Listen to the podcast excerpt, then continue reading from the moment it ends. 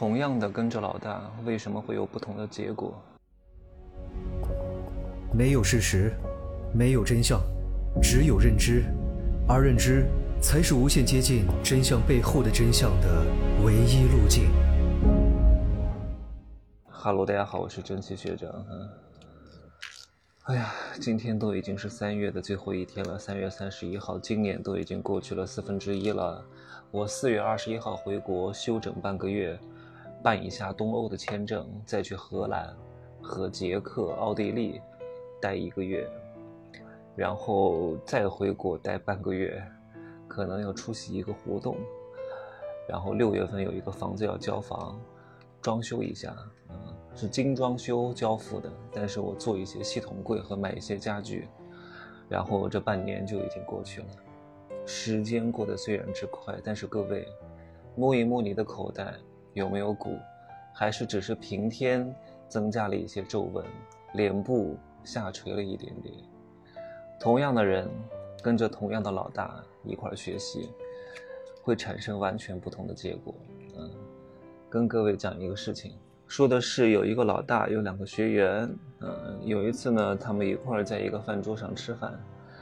其中呢，有一个学员滔滔不绝讲了很多很多，说跟老大混了这么久，学到了很多知识，财富自由了，老婆孩子热炕头，房子车子票子全他妈都有了，向老大表示感谢。老大说不错不错，好样的，再接再厉。没了。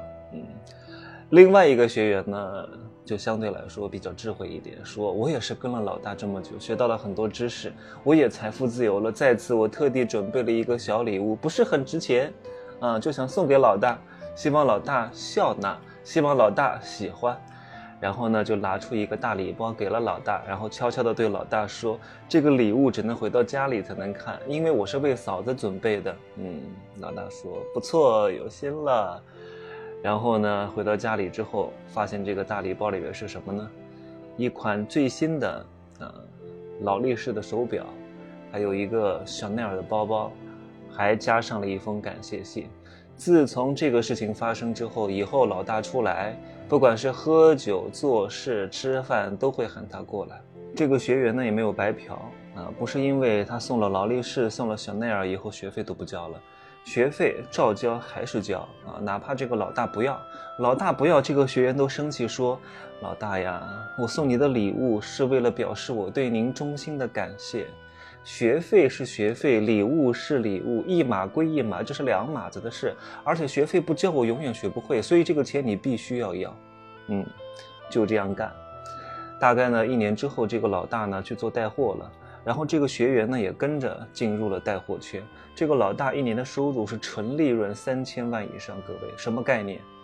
顶尖的一线明星的年收入大概是三千万以上。比如说杨洋、杨幂、什么迪丽热巴、什么龚俊、什么肖战、易烊千玺这种一线明星，年利润大概是三千万以上，很多很多了。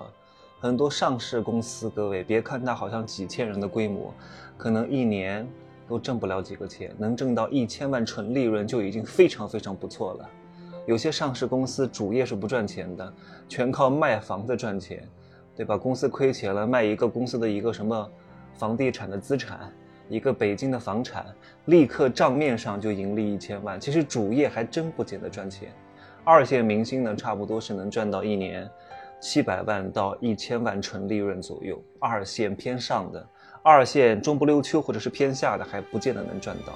不要不要以为好像明星就一定能赚到多少钱，也是分咖位的，叫涝的涝死，旱的旱死。那再往下走，三四线明星。三线吧，一百多万吧，一两百万，再往下走，几乎是挣不到什么钱的。任何圈子都是如此啊。杨洋的代言费呢，差不多是一千五百万两年，但是并不是什么品牌都接的，很多品牌他都不会接的。什么新品牌，什么微商品牌，碰都不会碰的。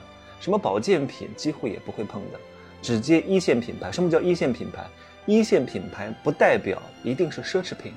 海尔，也是一线品牌，啊，格力、美的，什么九阳，它都是一线品牌，并不是说叫奢侈品它才叫一线品牌，奢侈品它是一线品牌以上，它走的是奢侈的路线，一线品牌呢就是被广为流传、大众都知道的啊，这个叫一线品牌。哪怕价格不高，但它也是一线品牌。所以和杨洋差不多咖位的肖战、龚俊这些新兴的流量小生，也和他是一样的价格体系啊。那我问各位一个问题：你知道王菲一年的代言费多少钱，或者是两年啊？王菲算是几线？他们这些人啊，都不能够用几线几线来衡量了。什么章子怡呀，什么巩俐呀，什么什么王菲呀，他们都已经是一个传说了。就是他们，没有人不认识，对吧？大家都知道，而且都知道他们的咖位非常非常之牛逼，而且几乎是不会再往下走。不可能说什么巩俐没什么消息就变成二线了，什么章子怡变二线了，王菲变二线了，不会的。像杨洋有可能变二线，龚俊有可能变二线，肖战有可能变二线。但是我刚刚讲的王菲、巩俐、章子怡，他们永远的地位就在那里了啊！王菲代言两年五千万，对吧？而且非常非常挑品牌的。来，话题拉回来啊，讲到刚刚那个老大和两个学员的事情。那个老大呢，进军这个带货圈，年收入纯利润在三千万以上，三千万以上啊。然后这个学员呢，给这个老大送礼的钱不足二十万，老大花了很多年的时间做流量、做市场，用了十年的功夫才赚到年赚三千万。然后这个学员呢，又交学费给老大。然后呢，又给老大情绪价值，又懂得给老大送礼，用了一年不到的时间，不断的追随老大，就能够一年赚到一千万纯利润以上。各位，而且老大的这些资源人脉，都是愿意免费给他的这个学员使用的，因为他觉得这个学员非常懂事儿，非常懂得回馈。然后这个学员每年赚到一千万呢，还把每年百分之三十归老大，说老大，没有你我赚不到这个钱，所以这个钱我愿意分给你。但是老大每次都不要，每次老大不要呢，这个学员还非常不开心。这个钱你就必须要，搞得像老大为他打工一样。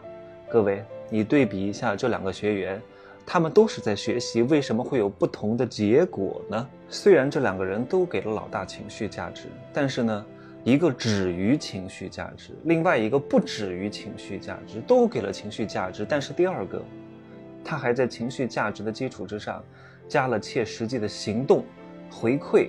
以及返利，各位，人都是重利益的，不管这个人再有钱，对吧？你只是讲点好听的话，他听里心里听着舒服了。但是好听的话谁都会说，但是学会分钱，是大多数人不愿意做的啊。特别是这个钱已经到自己的口袋里，再把它分出去，很难很难，而且坚持分钱是更难更难，因为这是非常挑战人性的事情。大多数人赚了赚到了一点钱。总觉得是自己的功劳，但是你想想看，如果没有这个人的带领，你是不可能赚到这个钱的。那你既然不可能赚到这个钱，你赚到的钱就应该分出去一点点，而不能什么都自己占着。有些人刚开始他可能还会分一点，但是三年、四年、五年让他还分，他就不愿意了，就觉得哎呀，你不就帮了我一点点吗？可是如果没有这一点点，以后你也不可能赚到这个钱。就算你越做越大，如果没有刚开始的那一点点，你也不可能。赚到以后那么多钱，所以一定要想变得更好，要敢于分钱，要舍得分钱啊！我昨天去那个动物园啊，深刻的感受，我去喂老虎、喂狮子，把肉放出去，狮子、老虎就来了。人也是如此啊，但是人你给食物还不行，你得给钱，因为钱能买到除了食物以外的各种各样的价值的东西，财散人聚。好吧，然后呢，再加上一些情绪价值，那你就牛逼坏了。这两天呢，我会更新一下《富人的秘密》这个专辑，差不多呢，每隔一到两个月会更新一下这里面的单课，讲一下如何去做公司的裂变和股权分配，还有如何超规模的收钱啊，如何去做这些激励，让各位更好的把自己的业务做得更大一点。但是我是建议各位，如非必要。